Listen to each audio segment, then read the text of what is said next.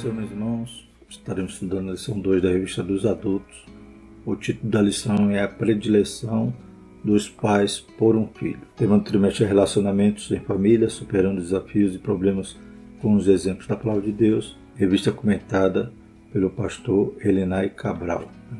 Louvado seja o nome do Senhor. Então, Dando continuidade ao tema, falaremos sobre mais um conflito, né? mais um desafio que as famílias podem enfrentar. Né? Aqui a gente tem um exemplo na família de Isaac e Rebeca e vamos ver então a respeito então das soluções, né? de como superar esse desafio através da palavra de Deus. Louvado seja o Senhor. Então, o textuário diz: E amava Isaac a Esaú, porque a caça era do seu gosto mas Rebeca amava Jacó. Gênesis 25, 28. A verdade prática, a preferência de filhos dentro do lar, gera divisão e promove o egoísmo na formação deles. Então, algo tão terrível né, que o inimigo muitas das vezes está semeando nos lares, gerando esse conflito, né, gerando essa predileção que não é boa, não é saudável. Pelo contrário, é danosa, vai prejudicar né, a estrutura física, espiritual e emocional dos filhos, tanto aquele que é o predileto como aqueles que são colocados em segundo plano. O predileto pode gerar né, um sentimento de egoísmo e de arrogância, enquanto os demais pode gerar né, também depressão, gerar ansiedade, insegurança. Então são muitos males e essa atitude dos pais, né, ao ser evidenciada, pode provocar nos seus filhos. A gente vê que isso aconteceu na família dos patriarcas. Né? A gente viu na lição passada a respeito de Abraão e Sarai, né? o problema que houve, a decisão precipitada que eles tomaram, e a gente vai ver agora também uma situação que gerou conflitos ali na família de Isaac e Rebeca, graças também a esse sentimento evidenciado de predileção de um dos filhos. Né? Isaac amava um, e Rebeca amava mais o outro. Os objetivos da nossa lição são apresentar o plano de Deus para a família de Isaac e Rebeca, apontar a predileção dos filhos como uma das principais causas de conflito familiar e explicar os malefícios da predileção na formação e desenvolvimento físico, emocional e espiritual dos filhos. Texto bíblico encontra em Gênesis 25, 19 e 28. E essas são as gerações de Isaac, filho de Abraão. Abraão gerou Isaac. E era Isaac da idade de 40 anos quando tomou Rebeca, filha de Betuel, arameu de Padã irmã de Labão, arameu, por sua mulher. E Isaac orou instantaneamente ao Senhor por sua mulher, porquanto era estéril.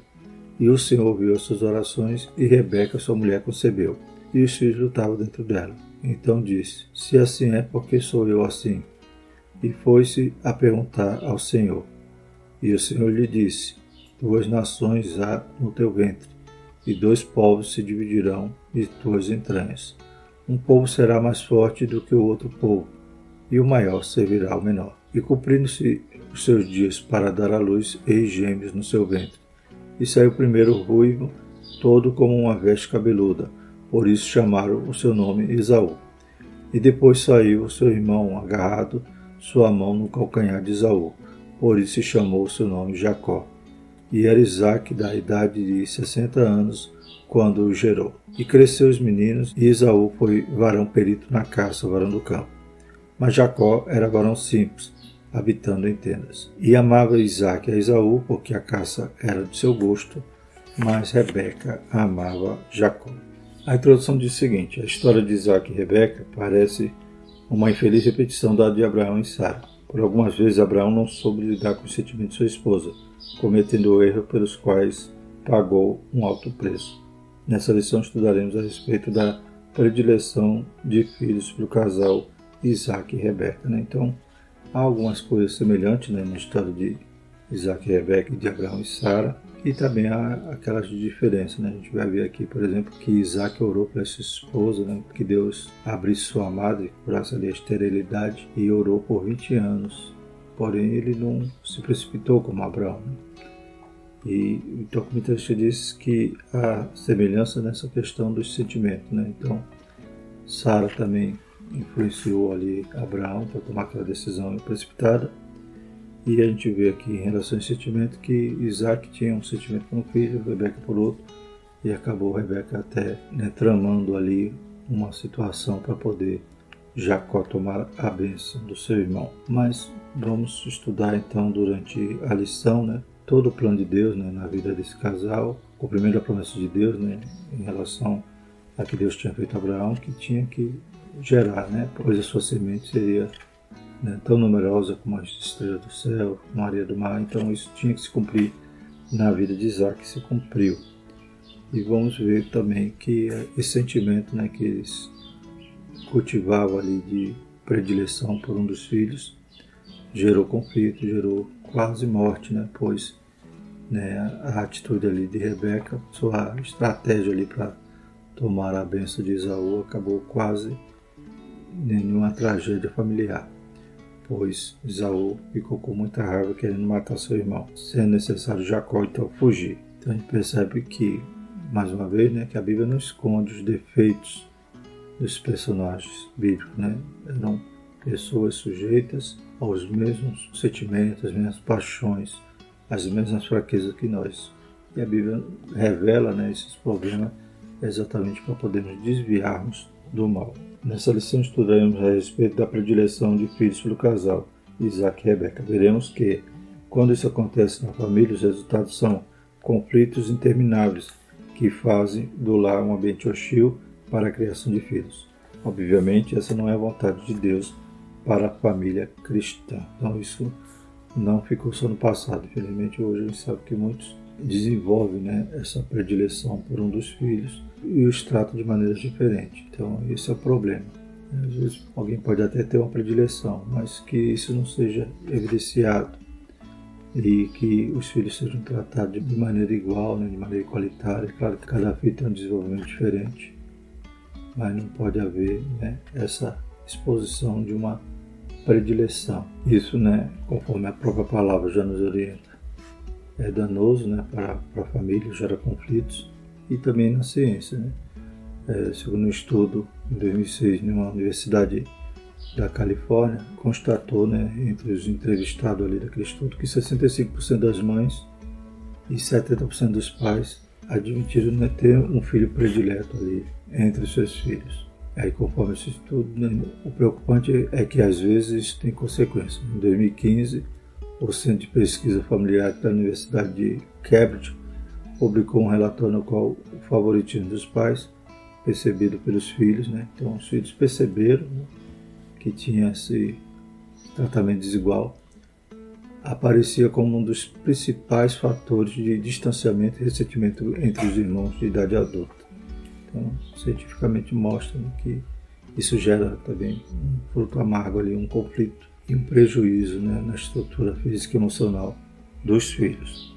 Então, que Deus né, nos ajude, que nós sigamos a orientação da palavra de Deus. Aleluia.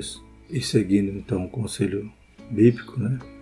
Lá em Efésios 6, de 1 a 4, que nos dá conselho tanto para os filhos como para os pais, né? Vós, filhos, sede obediente a vossos pais no Senhor, porque isso é justo. Honra teu pai e tua mãe, que é o primeiro mandamento com promessa, para que te vá bem e vivas muito tempo sobre a terra.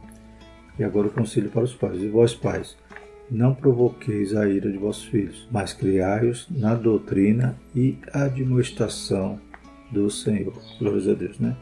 Então, isso provocará a ira dos filhos, ou seja, esse tratamento desigual.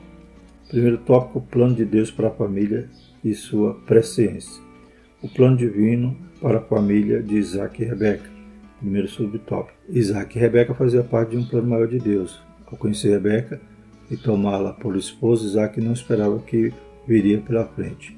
Quando ele descobre a esterilidade de Rebeca, a Bíblia diz que o patriarca orou ao Senhor para que a amada de sua esposa fosse aberta. Gênesis 25, 21. É como lemos, Isaac orou instantemente ao Senhor por sua mulher, porquanto era estéril, e o Senhor ouviu suas orações, e Rebeca, sua mulher, concebeu. Então, ele orou instantemente, né? não instantaneamente. Você lendo rapidamente vai ler instantaneamente. Ele orou instantemente, quer dizer, constância, né? com constância. Ele orou de forma perseverante para que Deus né, abrisse a madre ali de Rebeca. E essa oração durou 20 anos, pois a Bíblia fala que ele a desposou com 40, porém só gerou os filhos com 60. Então ele ficou ali persistindo, orando com fé. Não fez como Abraão e Sarai, né, que se precipitaram, mas ele esperou ali um tempo seu e o Senhor lhe abençoou. Somente 20 anos depois dessa oração, com 60 anos de idade, Isaac recebe a notícia de que Rebeca estava grávida. Gênesis 25, 26 e também conforme Gênesis 25, 20. Portanto, nada pode impedir o plano de Deus, pois quando ele opera, seus desígnios se cumprem no tempo certo. Assim, no tempo perfeito de Deus, Rebeca gerou dois meninos. Então, também nisso ele demonstra sua fé em Deus e o amor pela esposa. Né? A gente vai ver mais à frente que era comum quando se descobria até que a mulher era estéril naquela cultura, né, dar a carta de repúdio, né, ou repudiá-la. Porém, ele a amava e ele esperou né, o plano de Deus na vida do casal. Glórias a Deus. Já vemos aqui uma diferença né, entre ele e seus pais. O segundo subtópico, propósito presciente de Deus. Deus sabia antecipadamente do futuro de Isaú e Jacó. Ele sabia de antemão de que haveria de acontecer com os filhos gêmeos de Isaac e Rebeca. Isso independia das circunstâncias que envolvessem essa história. Então Deus conhece tudo, Deus é onisciente. E quando Rebeca né, vai orar a Deus a respeito né, daquela confusão que havia no seu ventre, né, e Deus revela que ali havia né, duas nações, né, aquelas crianças seriam dois povos, duas nações. E aquele conflito, então, começou no ventre, mas seria né, algo que seria refletir também durante toda a história. Então, Deus já conhece no ventre, já sabe de tudo, porque Deus conhece o fim da história. Deus, ele está além do tempo, né? Nosso tempo, nosso tempo cronológico né, não é limite para o nosso Deus. Tudo para Deus é como se fosse né, o presente, louvado seja o Senhor. Tanto o futuro, passado, Deus transcende né, essa nossa esfera temporal. Bendito é o Senhor. Então, ele já explicou, já revelou para Rebeca o que estava acontecendo e o que havia no ventre dela. Interessante que naquela época não havia ultrassom, não havia nenhum outro exame para mostrar ali que né, Rebeca ia gerar duas nações, dois filhos, mas Deus já revelava. E na presença de Deus a gente sabe que né, Deus já sabia quem seria Jacó e já sabia quem seria Isaú. Né, Deus já sabia que Jacó, em determinado momento, né, mesmo errando, falhando, né, pecando ali, juntamente com sua mãe, mentindo ali ao seu pai, mas mesmo assim Deus já sabia que em determinado momento Jacó né, se converteria. Então Deus já conhecia a história de Jacó. Não que Deus determinou que Jacó seria isso, não, mas Deus já conhece o futuro. Louvado seja o nome do Senhor. E lá em Malaquias, em Romanos, a gente vê que Deus amou Jacó e aborreceu Saul. Né? Mas como lemos lá em Romanos 9, 13 e 14 diz, como está escrito, amei Jacó e aborreci Esaú. Que diremos, pois? Que há injustiça da parte de Deus? De maneira nenhuma. Então, Deus não é injusto, como veremos na lição. Né? Não é aqui algo predestinado. Né? ou um determinismo. Deus criou Jacó para ser assim e Esaú assim não. Deus vai dar né, o livre-arbítrio a cada um. Só que quando diz que Deus amou Jacó, ou seja, Deus teve um plano na vida de Jacó e aborreceu Esaú, ele não está sendo injusto, porque ele já conhece o futuro, já sabia né, a disposição de cada um. Esaú, a gente percebe durante a história que ele não vai ligar nem para a primogenitura. Né? Então, como é que ele iria afirmar ali uma aliança com Deus e ia ser fiel a Deus, se nem a sua primogenitura, que era um direito jurídico dele ali de herdar, de cuidar das coisas do pai, ele não se importava. Né? Logo com 40 anos, a Bíblia diz que ele já tomou duas mulheres estrangeiras, já deu desgosto ali aos seus pais. E Jacó, pelo contrário, aquele que era tido como suplantador, né? que cometeu aquele erro de mentir ao seu pai juntamente com sua mãe, ele mais à frente, né, Deus vai ter um encontro com ele, lá em Gênesis 28, né, então Deus tem um encontro com ele, quando ele está fugindo, está ali no erro, está no pecado, mas Deus, já conhecendo o futuro, renova a promessa na vida dele, a promessa que ele tinha feito a Abraão e diz assim, a partir do verso 12: E sonhou, e eis que era posta na terra uma escada, cujo topo estava nos céus. E eis que os anjos de Deus subiam e desciam por ela. E eis que o Senhor estava em cima dela e disse: Eu sou o Senhor, o Deus de Abraão, teu pai, e o Deus de Isaque. Essa terra em que estás deitado, te darei a ti e a tua semente. E a tua semente será como o pó da terra, estender-se-á ao ocidente e ao oriente, e ao norte e ao sul. E em ti e na tua semente serão benditas todas as famílias da terra. Eis que estou contigo, te guardarei por onde quer que fores, e te farei tornar esta terra, porque te não deixarei até que haja feito o que te tenho dito. Então é interessante, né? Ele falhando, ele no erro, ele fugindo, e Deus renovando a promessa na vida dele, dizendo que daria aquela terra para ele, que ele retornaria, que Deus guardaria ele por onde quer que ele fosse, que também que sua semente seria numerosa tanto como o pó da terra. Né? Então a gente percebe que Deus está firmando. Por que Deus está firmando essa aliança com Jacó? Né? Por que Deus amou Jacó e aborreceu Esaú? Porque Deus já sabia quem era Esaú de antemão, mesmo como está dizendo aqui na lição. Isso independia da circunstância que envolvesse a história. Ou seja, Deus tinha um plano, tinha um propósito.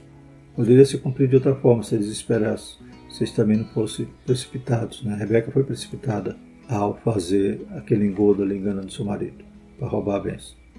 Deus ia cumprir a promessa, era só de esperar, porém eles se precipitaram. Mas mesmo assim Deus está renovando a promessa a partir de Jacó e Deus já sabia também que Jacó ia responder positivamente.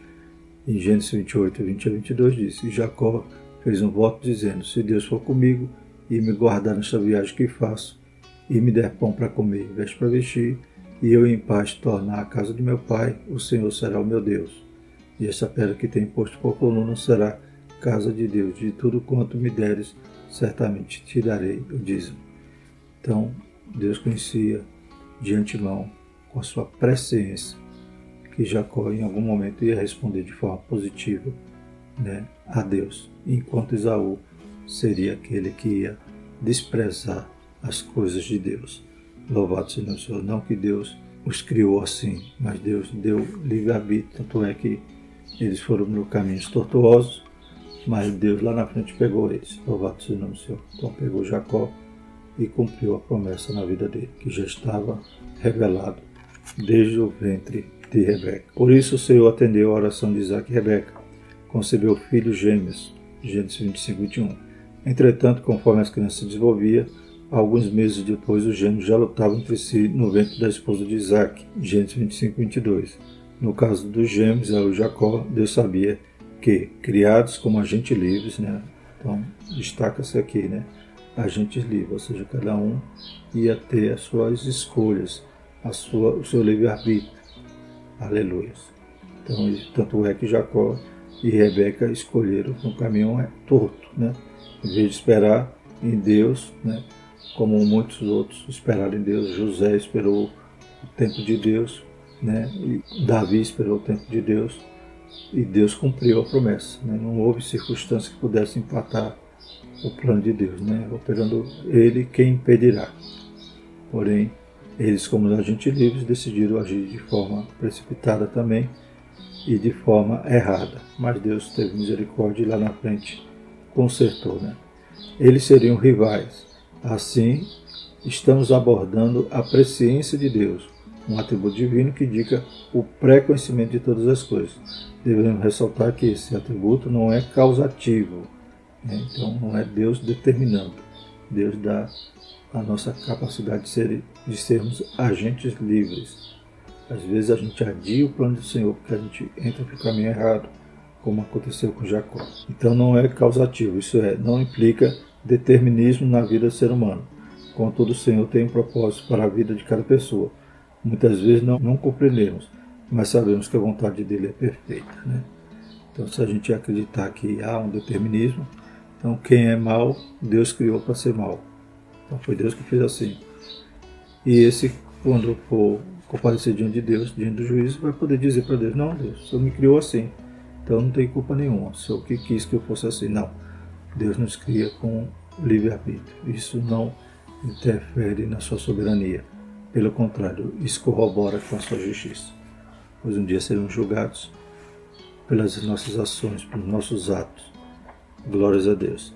E não porque Deus determinou que fizéssemos o mal, pelo contrário, tínhamos uma escolha, tínhamos a liberdade de escolher, aleluia, e seremos julgados, condenados, ou né, alcançaremos a graça de, de acordo com essas escolhas que fazemos. Segundo tópico fala então conflito familiar. Então voltando agora para a família, né, o relacionamento que havia entre os pais e os filhos. Primeiro começa pela esterilidade de Rebeca. Na antiguidade, uma mulher estéril era vista como uma pessoa amaldiçoada, por serem impedidas de procriar. Mulheres inférteis eram consideradas inferiores a ponto de, num casamento, os maridos terem o direito de repudiá-las. Né? Então, isso não é questão da lei. Isso é, não está claro lá quais os motivos de carta de repúdio lá na lei de Moisés. Embora que a gente está no período anterior à lei, mas a cultura da época dava né, então essa condição de que se o marido descobrisse que a mulher era estéril, ele podia repudiá-la. Mas Isaac não fez assim. Né? Isaac amou-a e orou por ela durante 20 anos. Glórias a Deus. No caso de Isaac, ao perceber que Rebeca não podia dar-lhe filho, orou ao Senhor para que a esterilidade de Rebeca fosse desfeita e ela pudesse gerar. Como vimos, Deus ouviu o clamor de Isaac. Segundo subtópico, conflito. E os filhos lutavam no ventre dela. Gênesis 25, 22. Naquele tempo, do ponto de vista social, a geração de filhos herdeiros era importante para as famílias. Salmo 127, versículo 3 ao 5. Por isso, Abraão e Sara precipitaram-se na promessa de Deus com uma substituta, a serva Agar, para gerar o filho desejado, e pagaram um preço alto. Diferentemente de seu pai, Isaac buscou a ajuda do alto para superar o problema da esterilidade de Rebeca. Né? Então já vimos isso, essa diferença de Isaac para Abraão. Né? Ele esperou. Entretanto, uma vez grávida, para a felicidade do casal, Rebeca começou a afligir-se por causa de um movimento excessivo dentro do seu ventre. A esposa de Isaac orou ao Senhor a respeito da questão e ouviu de Deus que havia dois povos no seu ventre, o que o menor dominaria sobre o maior. Então Deus revelou até o que já está no ventre, que estava oculto, pois Deus já nos conhece desde o ventre. Glórias a Deus. Deus tem nas nossas vidas. Muitas das vezes nós o adiamos, nós né, desviamos desse propósito. Aleluia. Mas quando nós nos rendemos ao Senhor e aleluia, e nos dispomos a que Deus cumpra os seus planos em nós, aleluia, eles então acontecem. E o salmista já dizia né, que quando ele era informe, Deus já o conhecia. Louvado seja o Senhor. Também Jeremias, o Senhor disse que desde o ventre Deus já tinha lhe dado um propósito. Não é um determinismo, não é uma eleição de salvo ali, mas uma função, uma missão. Glórias a Deus. Para ser salvo, tem que perseverar até o fim. E o terceiro subtópico, o favoritismo do casal pelos filhos. Em termos de personalidade e de temperamento, Esaú e Jacó cresceram com pessoas diferentes. Em Gênesis 25, de 25 a 28, Deus revela a Rebeca a diferença entre os gêmeos. O menor, Jacó, seria uma descendência forte, e o maior, o mais velho, e por isso o primogênito de Saul serviria ao menor. Então já era um mistério, né? Deus já estava revelando que o maior serviria o menor, ou seja, que era para ser o primogênito não estaria nessa postura, nessa posição, porque acabaria sendo servo do menor, que era algo incomum, pois o direito da primogenitura, né, ele tinha direito à maior parte da terra, e ele ia ser né, aquele que ia substituir o pai né, no governo, no controle ali da família. Mas Deus já estava dizendo que o maior serviria então o menor. No capítulo 27, já idoso e cego, Isaac achava que logo morreria. Por isso preocupava-se em abençoar a Esaú com a bênção patriarcal do direito da primogenitura, alicerçado nos padrões legais do direito daquele tempo.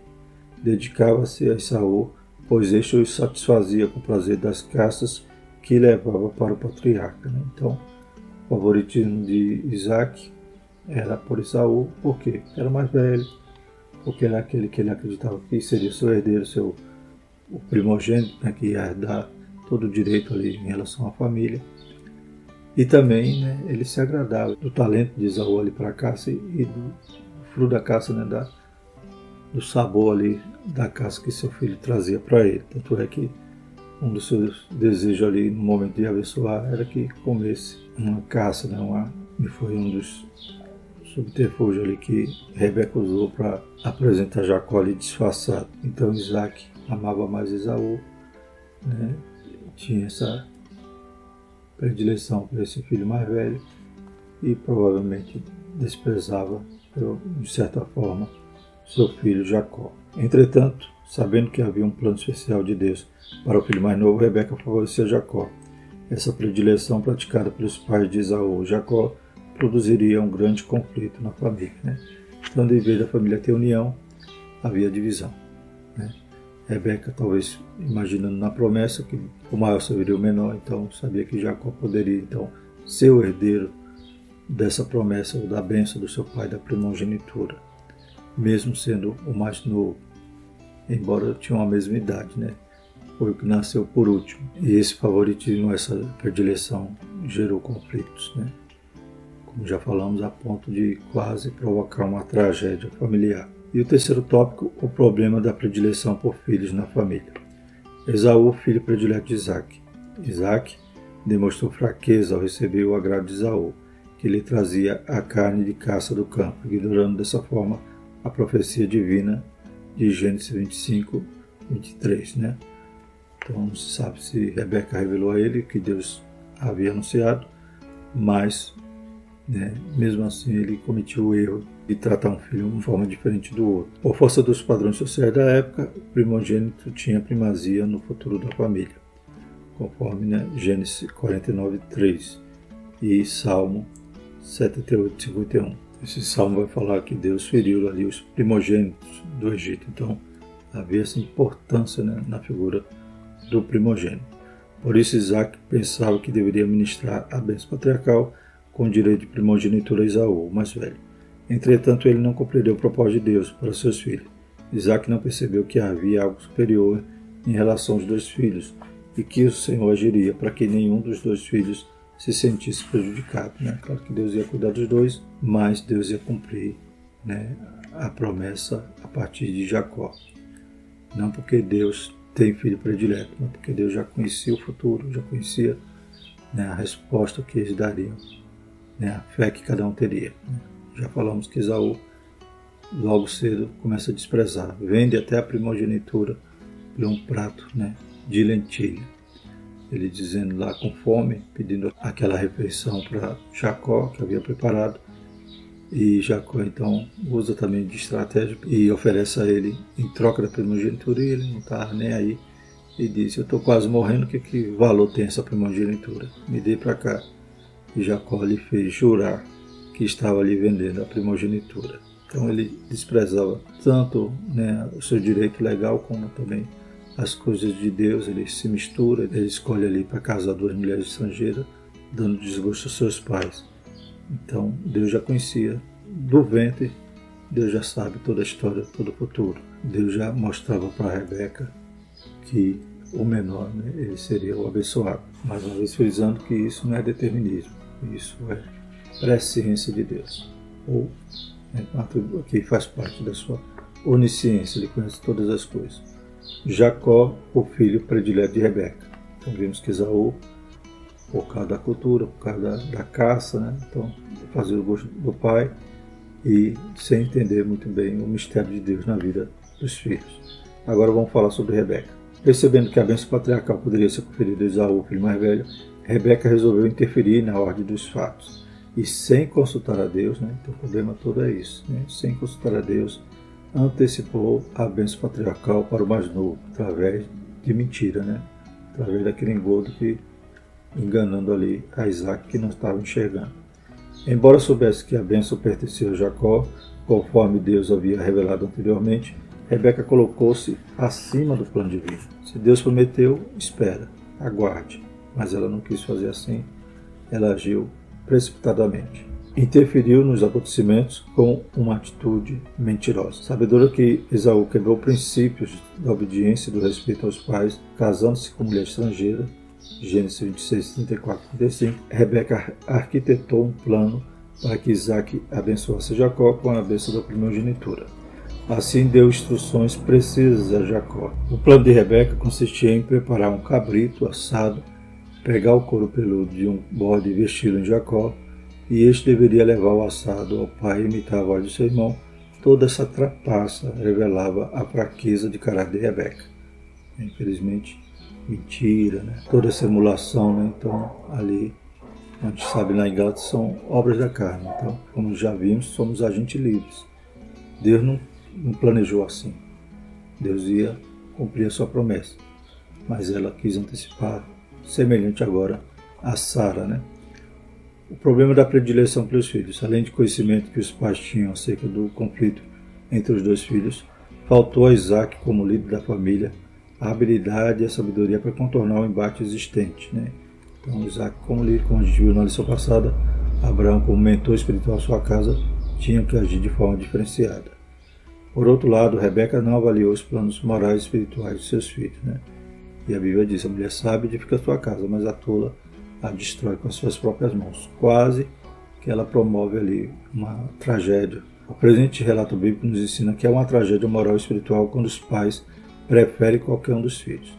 Estes são a herança do Senhor, Salmo 127, versículo 3. E Deus concedeu esse privilégio para que os pais sejam uma bênção para a vida dos seus filhos. Então a gente tem que desenvolvê-los da melhor maneira possível, né? espiritual, emocional, né? física, tudo isso é responsabilidade dos pais para cuidar dessa herança que é do Senhor. E Deus concedeu esse privilégio para que os pais sejam uma bênção. Portanto, quando os pais não fazem a predileção pelos filhos, eles evitam um futuro de traumas e problemas emocionais. Nesse sentido, os pais têm responsabilidade no desenvolvimento saudável e equilibrado do ponto de vista físico, emocional e espiritual dos filhos. Né? Efésios 6, 4, como nós já lemos. Né? E vós, pais, não provoqueis a ira de vossos filhos, mas criai-os na doutrina e admoestação do Senhor. Glórias a Deus. Né? Então, a solução para que não haja essa predileção né, dos filhos é criá-los de forma que eles se sintam amados e valorizados por si mesmos. Né? Então, todos, claro que cada um tem suas diferenças, mas eles têm que se sentir amados igualmente, para que não haja nem excesso para uns, gerando assim arrogância, egoísmo, né? em detrimento aos outros que vão se sentir inferiorizados, desprezados e vai gerar traumas emocionais e psicológico né, nesses filhos. Que Deus nos ajude a agirmos com equidade, louvado seja o Senhor, e amá-los de forma igual. Glórias a Deus para que os filhos possam crescer de forma saudável e espiritualmente estáveis, né, emocionalmente estáveis, em uma casa que se sintam amados e possam também gerar depois famílias saudáveis para a glória de Deus. Amém? Concluindo, na palavra de Deus encontramos normas que servem de convivência saudável e cristã para a vida familiar. No Novo Testamento, o apóstolo Paulo admoesta aos pais quanto à criação dos filhos, Efésios 6, de 1 a 4. Nessa orientação, os filhos devem ser obedientes a eles, Efésios 6, de 1 a 3, e os pais não devem provocar a ira dos filhos, Efésios 6, 4. Assim, quando o casal não respeita a personalidade dos filhos, tratando-os com predileção, infelizmente o resultado é conflito entre os membros da família. Então, que Deus nos ajude, nos oriente, né, nos dê sabedoria para cuidarmos de nossas famílias. Amém? E aqueles que ainda não são casados, já desde já comece a observar a palavra de Deus, que é lâmpada, nossos pés, luz para o nosso caminho, que é a nossa bússola. Amém? Que Deus continue abençoando a igreja, todos os nossos irmãos, e na próxima lição vamos falar sobre o ciúme, o mal que prejudica a família. Vamos orar? Maravilhoso eterno Deus, te louvamos te agradecendo por essa lição. Tua palavra é viva e eficaz Pai, que ela possa encontrar guarida em nossos corações, nós possamos obedecê-la e viver conforme os teus conselhos, Senhor. Ajuda a nossa família, Pai. Dissipa, Pai, toda briga, todo conflito, Pai. Tudo aquilo que não venha te agradar, Senhor. Nossos filhos possam crescer saudáveis, tanto emocionalmente como espiritualmente, Pai, psicologicamente. Em nome de Jesus, Pai. Nos orienta, abençoa cada casal, abençoa cada família. Em nome de Jesus. Amém. Aleluia. Que a graça do nosso Senhor Jesus Cristo, o amor de Deus a comunhão do Espírito Santo seja conosco, hoje e sempre. Amém.